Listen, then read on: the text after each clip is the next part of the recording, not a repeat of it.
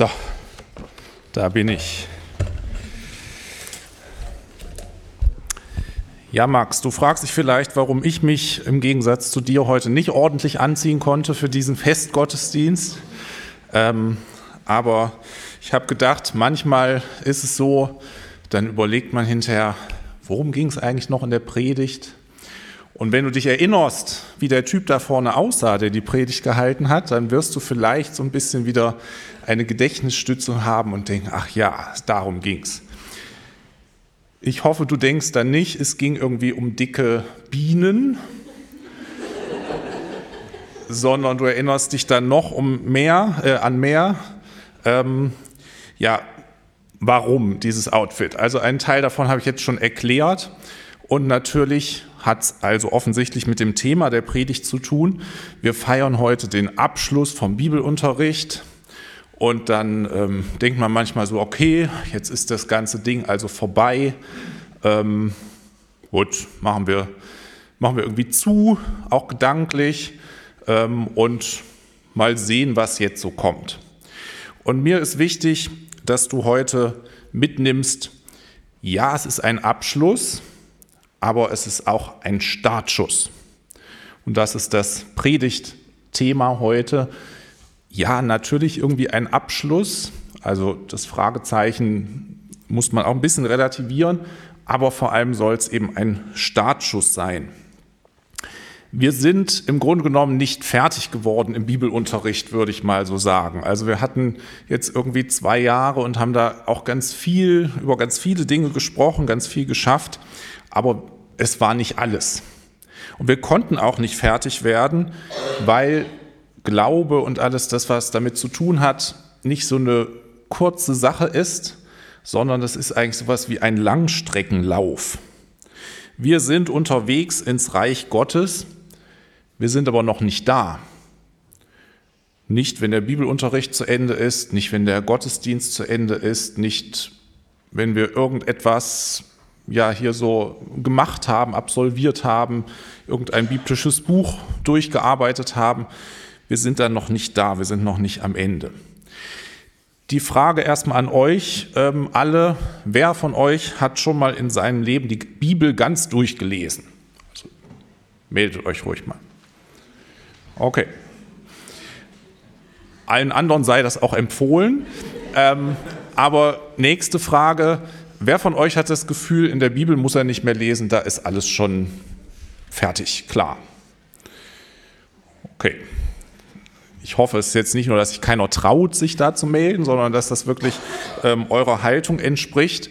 Und ich glaube, das, das ist einfach auch so. Die Bibel ist ein Buch für unser ganzes Leben, nicht wie irgendein Roman, wo wir dann sagen, ach, jetzt habe ich es aber auch mal gelesen und jetzt kommt es weg, sondern wir finden darin Entdeckungen für ein ganzes Leben und es ist eine Karte für den Weg zu Gott. Ja, und darum soll es ein Stück heute gehen. Was, was fangen wir damit an? Inwiefern ist das Ganze jetzt hier als Startschuss zu verstehen? Und wir hören zunächst einen Bibeltext zu diesem Thema und ich freue mich sehr, dass der Max uns den vorliest.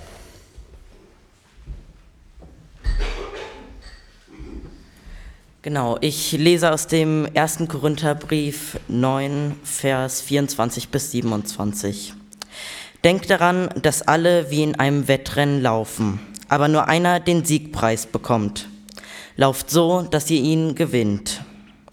Jeder Athlet übt strenge Selbstdisziplin. Er tut das allerdings, um einen Preis zu erringen, dessen Wert verblassen wird. Wir aber tun es für den ewigen Preis. So halte ich mir das Ziel stets vor Augen und laufe mit jedem Schritt darauf zu. Ich kämpfe wie ein Boxer, aber nicht wie einer, der ins Leere schlägt. Mit der eisernen Disziplin eines Athleten bezwinge ich meinen Körper, damit er mir gehorcht.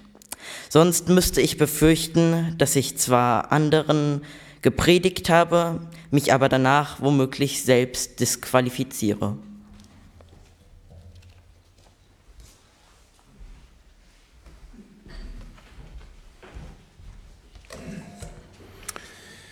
Vielen Dank. wenn wir in den Korintherbrief an dieser Stelle schauen und das so ein bisschen einordnen, dann geht es vorher unter anderem um Probleme in dieser Gemeinde in Korinth, um Spaltungen, wo man sich also uneinig ist, um Stolz, um Rechtsstreitigkeiten, um Unmoral, Pünktchen, Pünktchen, Pünktchen. Also da war einiges los in dieser noch relativ jungen Gemeinde. Man könnte sagen, so wie du, Max, stand diese Gemeinde eben erst am Anfang ihres Glaubenslebens und da war noch viel, was noch geordnet werden musste, was zurechtgerückt werden musste, was irgendwie noch unklar war. Und auch du wirst Hinweise weiterhin brauchen, Zuspruch brauchen, wie wir allerdings alle. Paulus spricht hier auch von sich, wenn er sagt, ich halte mir das Ziel vor Augen.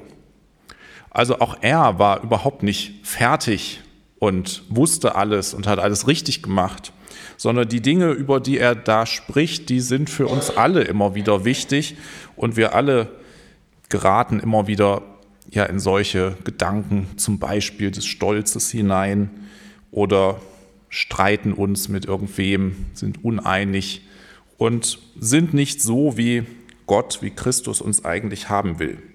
Wir alle brauchen das also auch, diesen Zuspruch.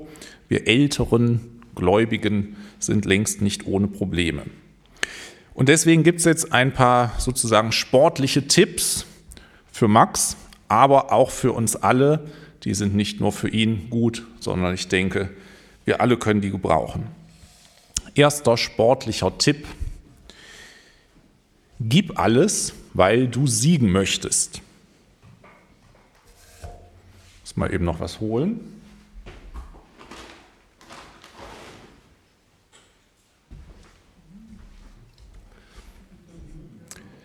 Die Nummer 1, der Siegespokal.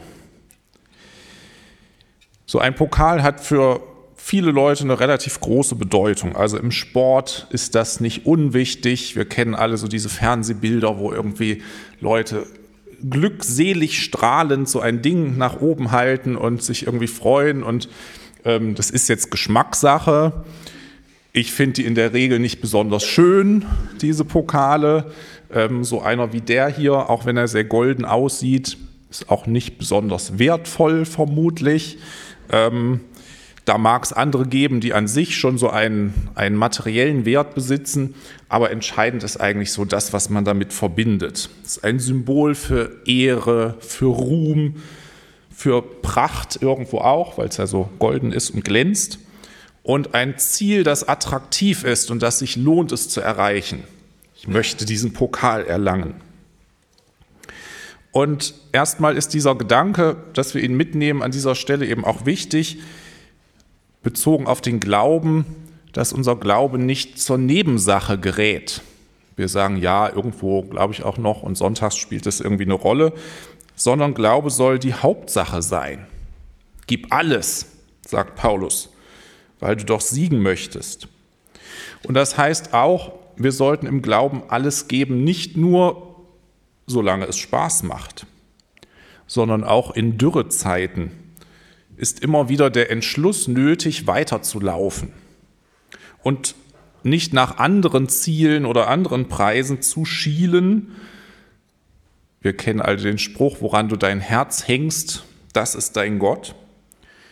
Denn es geht um mehr, es geht um etwas Unvergängliches. Es geht nicht um so einen billigen Pokal, sondern es geht um etwas, was wirklichen Wert hat und dauerhaften Bestand hat.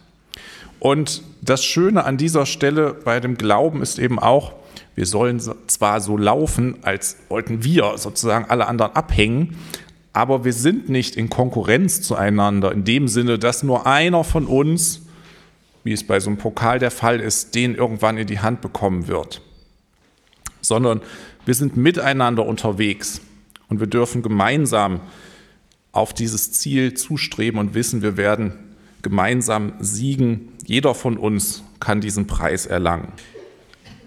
Die Frage, worum geht es, wenn es nicht einfach um einen Pokal geht, der aus Blech ist und vergänglich ist, es ist die Frage, wo wir die Ewigkeit verbringen werden.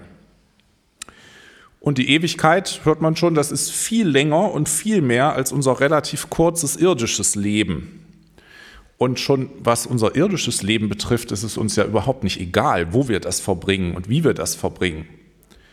Umso mehr sollten wir wissen, wie wir das Leben in der Ewigkeit verbringen wollen. Bilder, die ihr auch kennt, so aus den Medien. Also ich habe eben schon gesagt, hier, wenn die Leute den Pokal hochhalten. Ähm, wir kennen das auch, wenn irgendeine Mannschaft oder irgendwelche Sportler zurückkehren von irgendeiner Weltmeisterschaft, dann ist da eine Menschenmenge, die sie empfängt auf irgendeinem großen Platz und alle jubeln ihnen zu und so weiter. Das ist vielleicht auch ein Bild, wie es einmal sein wird, wenn wir das Ziel erreichen, wenn wir zu Gott kommen eine jubelnde Engelmenge um uns herum. Und Jesus spricht eher von einem Hochzeitsfest, aber vielleicht ist das heute auch so ein Bild, was wir da haben können. Eine feiernde, jubelnde Menge, die sich einfach mit uns freuen wird, dass wir das Ziel erreicht haben. Zweiter Punkt, auf den du vorhin selber auch schon mal eingegangen bist, als es um die Fragen mit dem Tischtennis und so weiter ging, bleib im Training.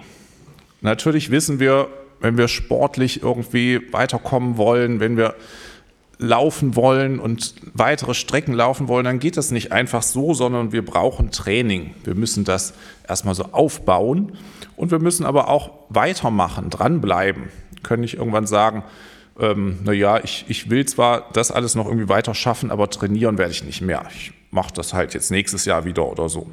Wer läuft, braucht Durchhaltevermögen. Und am besten gibt es einen Trainingsplan, wie man sich so langsam steigern kann.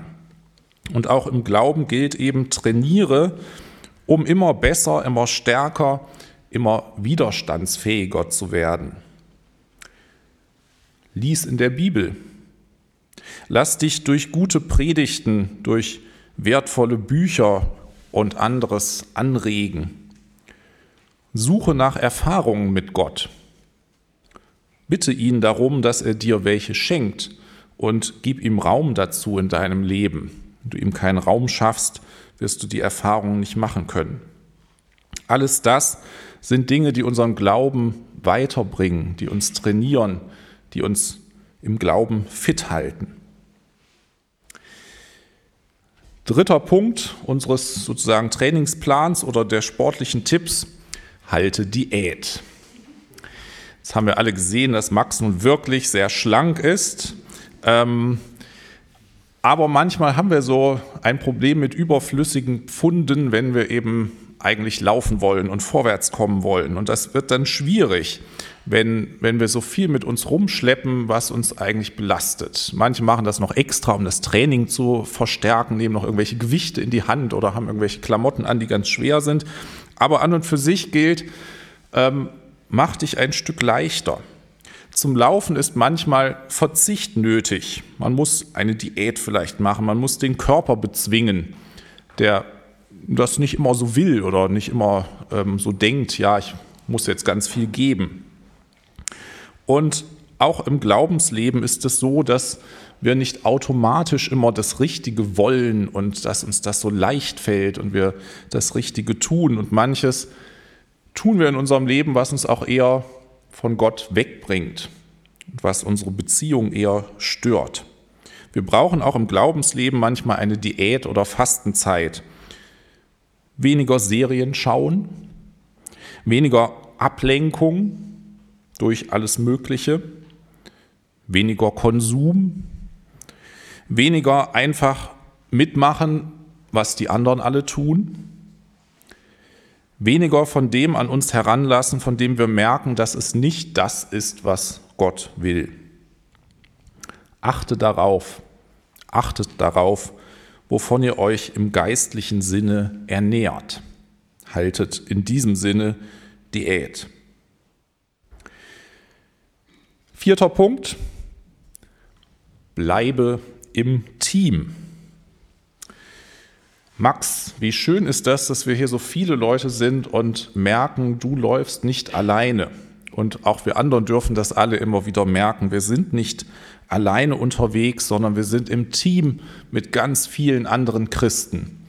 Und das macht ganz viel aus, ob man so ein Einzelkämpfer ist und ähm, immer das Gefühl hat, alle anderen sind gegen einen und man muss immer irgendwie so, so gegen Widerstände antreten oder ob man weiß, da sind andere, die unterstützen mich, die legen mir mal die Hand auf die Schulter und die schieben vielleicht mich mal ein bisschen an, wenn ich gerade schwach bin und von alleine nicht so vorwärts komme.